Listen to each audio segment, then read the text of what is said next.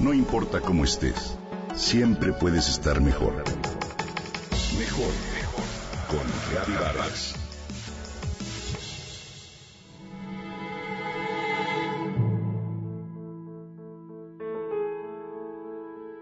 A manera de un reflejo del año pasado, los últimos 10 días de 2017, el mar de Cancún estuvo alborotado, agitado y estruendoso. Cuatro o cinco filas de olas reventaban con fuerza y en desorden al llegar a la playa, bajo la luz de un sol potente y un viento fuerte típico de la temporada. Este día en el que escribo esta participación es el primer día de un año nuevo. No poca cosa si tomamos en cuenta la idea de ciclos que nos hemos formado. A cada año lo calificamos desde el inicio como bueno, malo, de aprendizaje, difícil o al que le tenemos gratitud. Todos los buenos deseos, esperanzas y sueños se acumulan en estos primeros días. Sin embargo, en este preciso momento me llama la atención la naturaleza, su sabiduría y por supuesto su belleza. Curiosamente el mar, el sol y el viento amanecieron totalmente distintos.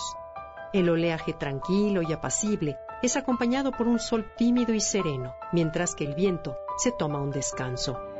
Quizás se trate de una coincidencia, una casualidad o bien sea un montaje meticulosamente planeado con el que la naturaleza nos susurra.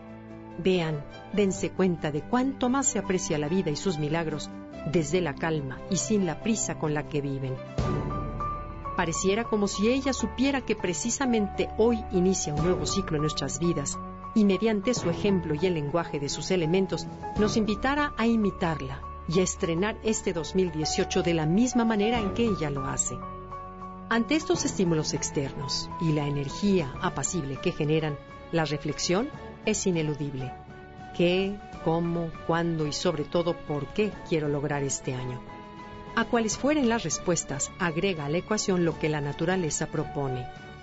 Sin prisas. Si un viajero perdido en el tiempo apareciera en una aldea medieval y preguntara a un transeúnte el año en el que están, el aldeano quedaría tan sorprendido por la pregunta como por la ridícula vestimenta del extraño. Esto nos narra Yuval Noah Harari en su libro De animales a dioses, que en estos días de descanso terminé de leer. En sus páginas nos describe que antaño el mundo se ocupaba de sus quehaceres sin relojes ni horarios y se guiaba solamente por los ciclos del sol y el crecimiento de las plantas. No había prisas y el ritmo era marcado por la época de lluvias y el tiempo de la cosecha, sin saber constantemente la hora y mucho menos preocuparse por el año que transcurría. Fue a partir de la revolución industrial que nos volvimos esclavos del reloj, al grado de necesitar ver la hora en todos lados, en el celular, en la muñeca, en el despertador junto a la cama, en el microondas, en la televisión y en la computadora.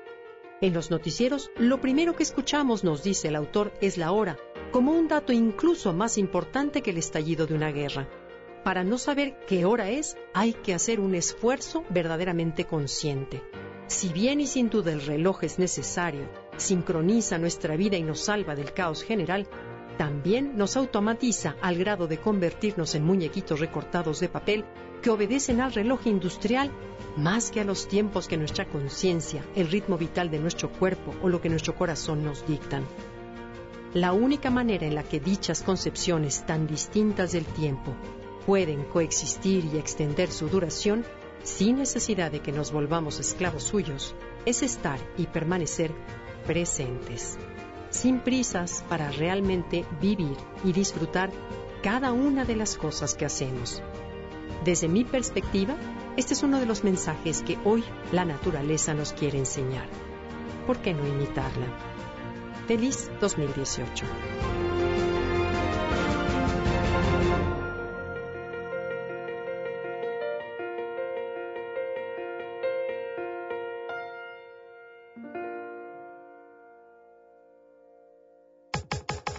Comenta y comparte a través de Twitter.